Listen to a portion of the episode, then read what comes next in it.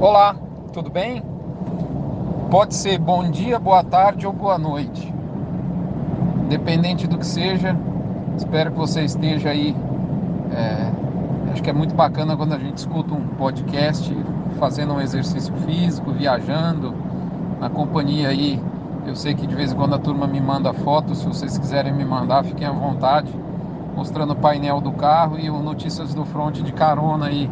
Já tive aí por vários estados do Brasil de carona. Eu recebo essas fotos, acho muito bacana. E tomara que você esteja num, num momento aí de, de, de buscar aprendizado. Eu espero que esse podcast é, sertanejo nosso aqui seja útil e que valha a pena, porque você está, afinal de contas, você está me destinando aí a sua atenção, que em última análise é tempo de vida, que é o nosso maior bem.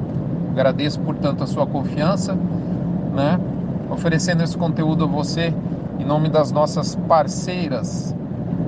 Alflex Identificação Animal, Gerente de Pasto, Asbran, MSD, Vemax Fibro, ProBif da Nutron, UPL da Pronutiva, Cicobi Cred Goiás e Agropecuária Grande Lago onde a gente confina os animais da fazenda Terra Mar. Muito bem, vou relatar aqui alguma coisa aqui é, de cria.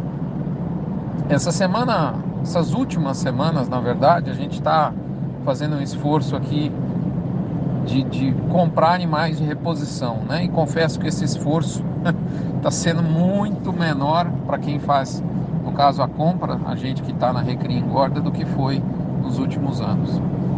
É interessante, algumas coisas me chamaram a atenção depois de rodar algumas, algumas vários dias né, seguidos em corrais e conversar com criadores e tudo mais.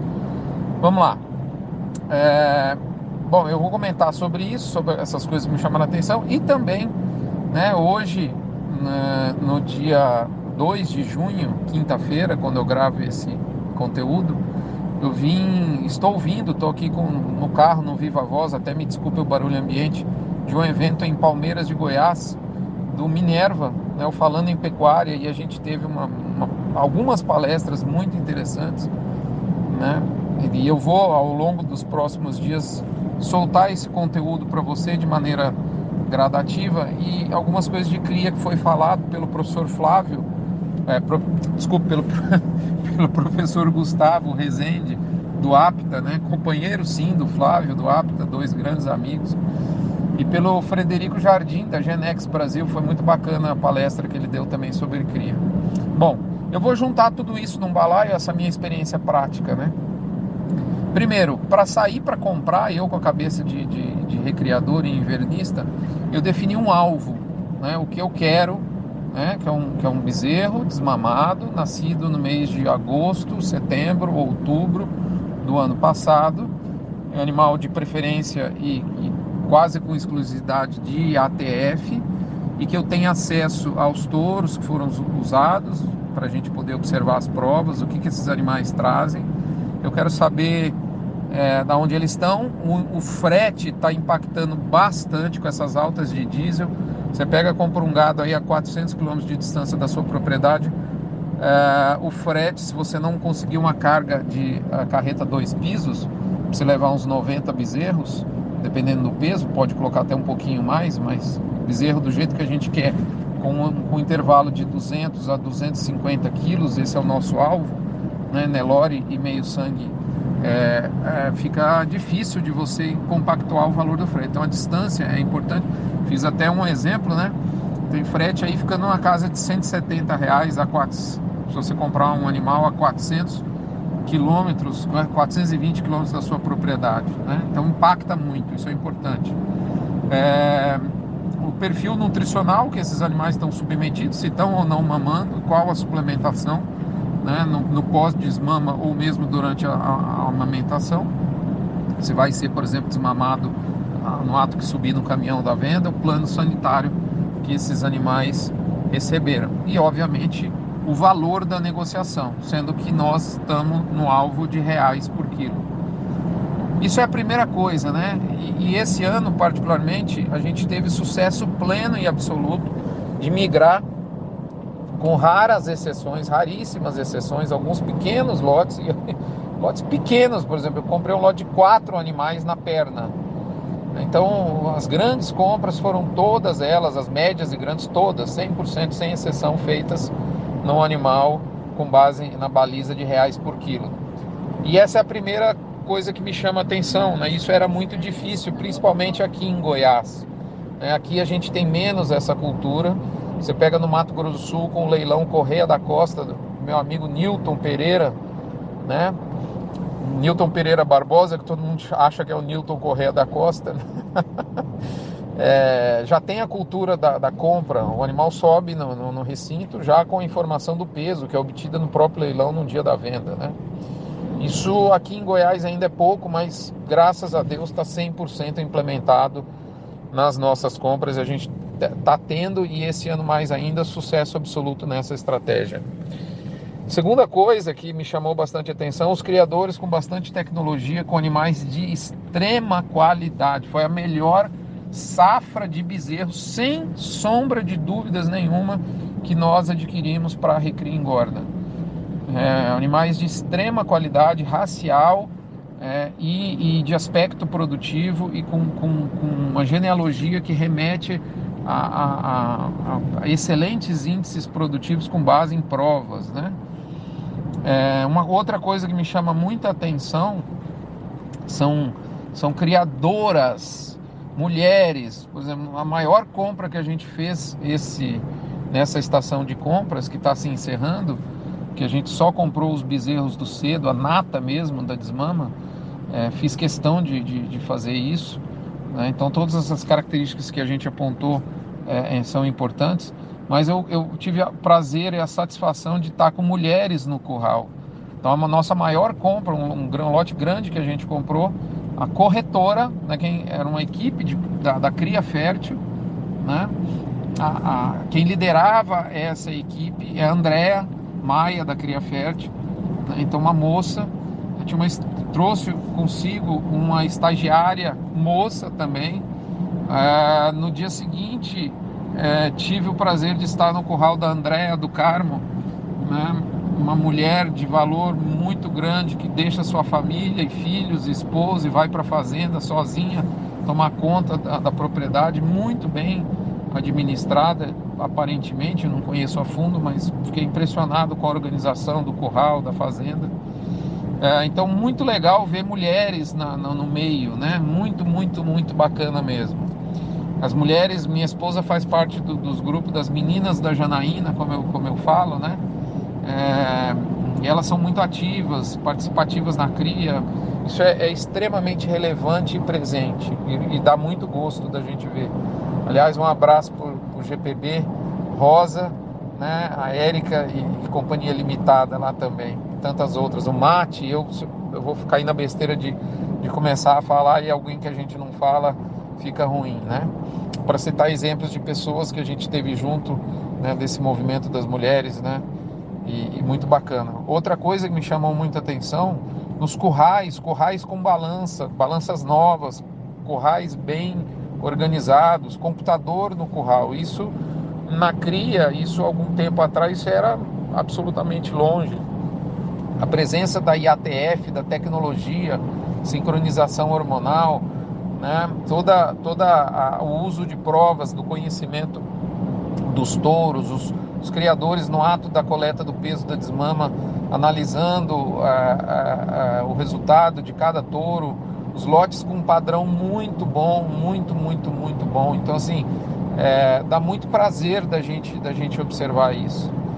É, uma outra coisa importante e que foi batido pelo professor é, é, Gustavo na, na palestra dele foi que alguns aspectos interessantes. Primeiro que há um conhecimento cada vez mais profundo, já que na vaca tudo é multifatorial, que a cria interfere e determina, a recria que interfere e determina a engorda. Então são três fases, cada vez mais o conhecimento mostra que elas estão muito integradas, muito. E aí fica o claro conhecimento, o exemplo clássico da, da programação fetal, né? que a, a, a, a miogênese, né, a geração das fibras musculares do, do, do animal que está do feto ainda dentro da barriga da mãe acontece no terço médio da gestação. E se por um acaso, nesse momento, a vaca passar fome, é, como o professor Gustavo brincou, é, aquele animal nasce com, com um menor potencial de, de, de, ganho de peso, porque, e obviamente o ganho depende de, de produção de massa, né, é, de musculatura, porque esse animal cuja mãe passou fome no terço médio da gestação tem as suas fibras musculares né, é, é, menos é, prontas, vamos falar assim, mesmo na vida adulta, do que o animal em que a mãe não passou fome nessa fase da gestação. Então, quando a gente analisa no Brasil Central, a vaca que emprenha lá no mês 10, mês 11 principalmente, ela vai ter o terço médio da gestação no momento de boa oferta de forragem, ou pelo menos a melhor oferta de forragem do ano, que vai estar no período chuvoso. E é esse bezerro que vai desmamar, vai é, oferecido ao mercado no, no, mês 8, desmame do mês, desculpa, o nascimento do mês 8, né? o nascimento do mês 9, aqui em Goiás talvez seja o nascimento do mês 9 e mês 10, entre o 8, 9 e 10 é o bezerro top, o, o sertanejo sabe isso, por causa da programação fetal. Então nós determinamos o nosso alvo. Então, em cada mês do ano, a gente tem uma idade padrão de compra. Então, nesse, por exemplo, nesse momento, nós compramos animais de 8 meses ou animais de 20 meses. Por quê? Os animais de um ano da estação anterior, um ano, um ano mais velhos, né? Então, ou é o de 8, ou é 8 mais um ano, ou seja, 8 mais 12, 20 meses. Eu não compro um animal de 15 meses agora, porque é um animal, e aí vem o professor Gustavo com toda a sua didática é, impressionante, dizendo que esse animal que teve pela programação fetal, né, cuja mãe, de novo, passou fome no terço médio da gestação, né, ele que emprenhou numa hora, não na melhor hora, esse animal, ele nasce com um motor 1.0. É mais ou menos assim, a analogia que ele fez foi o seguinte, no terço médio da gestação é a hora que a vaca põe o motor no filho. E é igual é igual carro, né? Não, não dá para você trocar o motor. Então o carro sai de fábrica 1.0, ele para a vida inteira. Você pode até pôr uma roda, um acessório, mas o motor é o mesmo. Então esse esse bezerro que não nasceu no cedo é o bezerro com motor 1.0, fraquinho.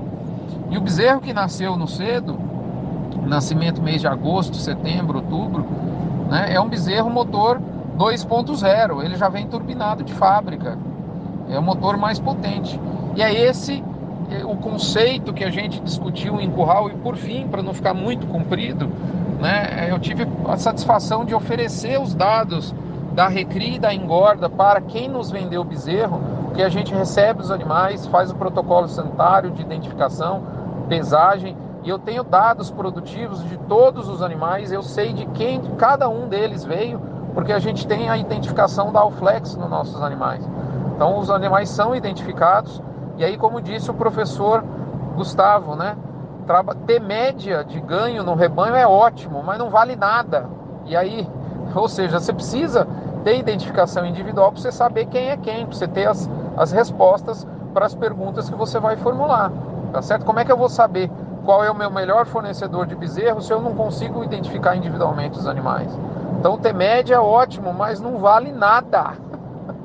Ou como eu gosto de dizer, quem vê média, que analisa média, vê, mas não enxerga.